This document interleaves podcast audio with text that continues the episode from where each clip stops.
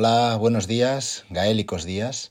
Bienvenidos a nuestro podcast Fútbol Gaélico en Español, un programa que podéis encontrar directamente en Spotify, Evox y en la plataforma de podcast de Apple. En este segundo episodio de la temporada hablaremos sobre la historia de la Asociación Atlética Gaélica, también conocida como GAA, y su papel en la creación y desarrollo del fútbol gaélico tal y como lo conocemos en la actualidad. Empezamos.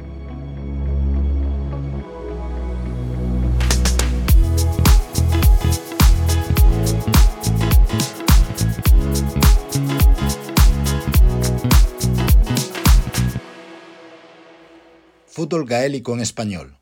Hoy, la creación de la GAA. La GAA es una organización deportiva que se fundó en Irlanda en 1884. Aunque su nombre de Asociación Atlética Gaélica sugiere un enfoque hacia el atletismo, la GAA realmente cuida de los deportes gaélicos, siendo los dos más conocidos y populares el hurling y nuestro querido fútbol gaélico. La fundación de la GAA ocurrió en un momento crítico en la historia de Irlanda. En la segunda mitad del siglo XIX, el país estaba bajo el control del Reino Unido, y muchos irlandeses se sentían marginados y discriminados. Los deportes populares en ese momento eran el fútbol británico o fútbol asociación y el cricket, importados de Inglaterra, lo que llevó a una sensación de pérdida de identidad y de falta de orgullo nacional. Fue en este contexto que aparecen las dos figuras claves en el nacimiento de la GAA, Michael Cusack y Maurice Davin. Michael Cusack es conocido tradicionalmente como el padre de la GAA, al ser considerado la mayor fuerza impulsora de su fundación y desarrollo inicial. Nacionalista irlandés convencido, creía que los deportes gaélicos eran una parte fundamental de la identidad y cultura irlandesas y que su resurgimiento ayudaría a fomentar un sentimiento de orgullo y unidad nacional.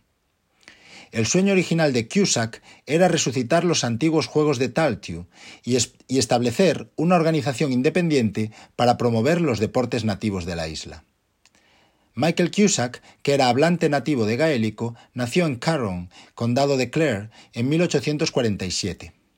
De personalidad bastante compleja e incluso difícil, había desarrollado una verdadera pasión por los juegos gaélicos, que sólo era igualada por su amor hacia el hermoso paisaje de piedra caliza del Barren en su condado de nacimiento e infancia. Cusack hizo carrera académica y finalmente se convirtió en, profesor del Black Rock College en Dublín. En 1877 creó su propia escuela, conocida como la Academia del Servicio Civil. El objetivo de esta academia era preparar a los estudiantes para los exámenes necesarios de acceso al servicio civil británico, la función pública de la época. Esta escuela, a la que también llamaban la Academia de Cusack, fue extremadamente exitosa, y los muchos alumnos que asistían entonces a este establecimiento eran animados a involucrarse en todas y cada una de las formas de ejercicio físico. Cusack, muy decepcionado por el aparente declive de los juegos nativos irlandeses, creó clubs de hurling en su academia, comenzando así su sueño de restablecer los pasatiempos nacionales.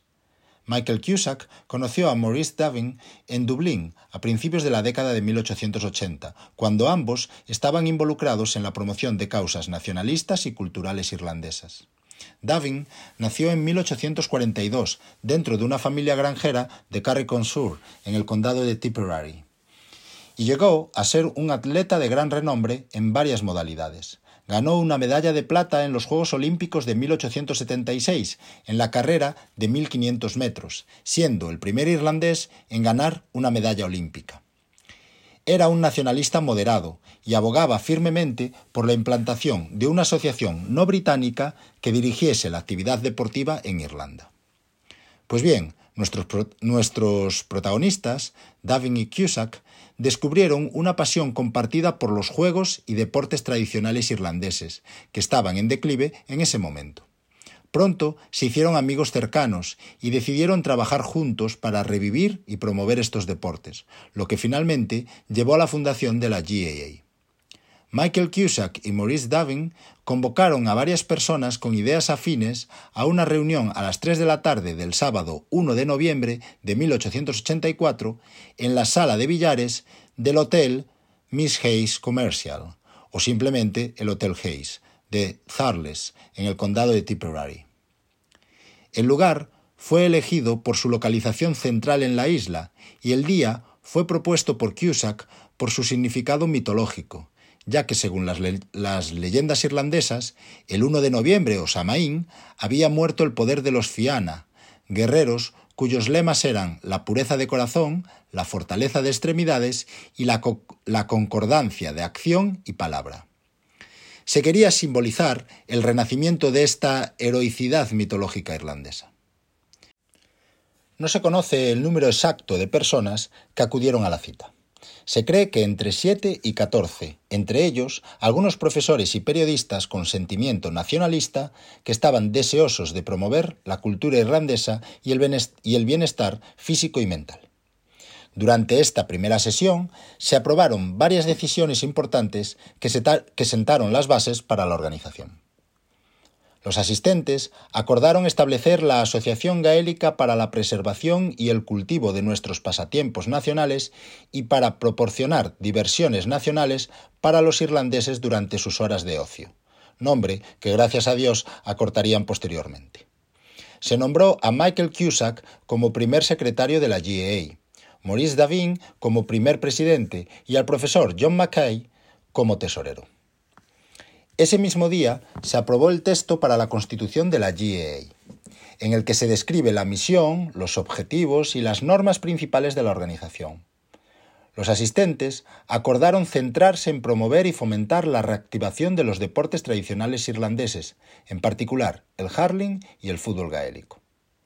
Por último, se programó otra reunión para diciembre de 1884 para continuar organizando y planificando el futuro de la GAA. En esta segunda reunión, que se cree fue celebrada en el Hotel Victoria de Cork el 27 de diciembre, se le encargó a Devin que redactara las reglas de los deportes gaélicos. Las primeras reglas del fútbol gaélico estuvieron listas para febrero del año siguiente, 1885, pero eran muy poco concisas y tuvieron que ser aclaradas y completadas en los años siguientes. Las reglas fueron finalmente ampliamente adoptadas y en 1887 se organizaron los primeros All Ireland Championships. El primer condado ganador en fútbol gaélico fue el condado de Limerick, representado por el Club Commercials. Durante estos primeros años de existencia de la asociación, la organización creció rápidamente con la ayuda de varios famosos patrocinadores como el arzobispo de Cashel, el doctor Thomas Croke, y se formaron nuevos clubes en toda Irlanda. Pero no todo fue fácil.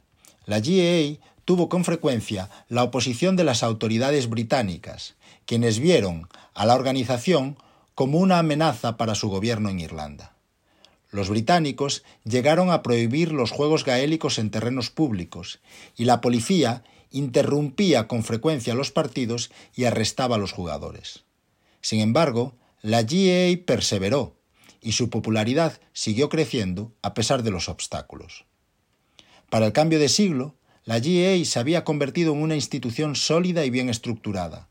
La organización tenía su propia sede, el icónico estadio Croke Park, en Dublín, y se había establecido como símbolo de la identidad irlandesa y el orgullo cultural. La GAA también jugó un papel decisivo en el renacimiento del idioma irlandés, y muchos de sus miembros abogaron por el uso del gaélico en las escuelas y la vida pública. Actualmente, la asociación se declara apolítica y está centrada únicamente en promover los juegos y la cultura gaélica. Hoy en día es una de las organizaciones deportivas amateur más grandes y exitosas del mundo, con más de 2.000 clubes y más de medio millón de miembros. La organización continúa desempeñando un papel vital en la sociedad irlandesa, promoviendo el espíritu comunitario, la vida saludable y el patrimonio cultural. Y hasta aquí llegamos por hoy. Al concluir este segundo episodio de nuestro podcast Fútbol Gaélico en Español, queda claro que la GAA tiene una historia rica y fascinante. Desde sus humildes comienzos en 1884 hasta su estatus actual como pilar de la cultura irlandesa, la organización ha recorrido un largo camino, del que ahora gente de todas las naciones podemos formar parte. Espero que hayáis disfrutado aprendiendo sobre los primeros días de la GAA y su papel en la configuración de la sociedad irlandesa. Seguid el canal en los próximos episodios para saber más del pasado y del presente del fútbol gaélico. Gracias por vuestro apoyo y saludos.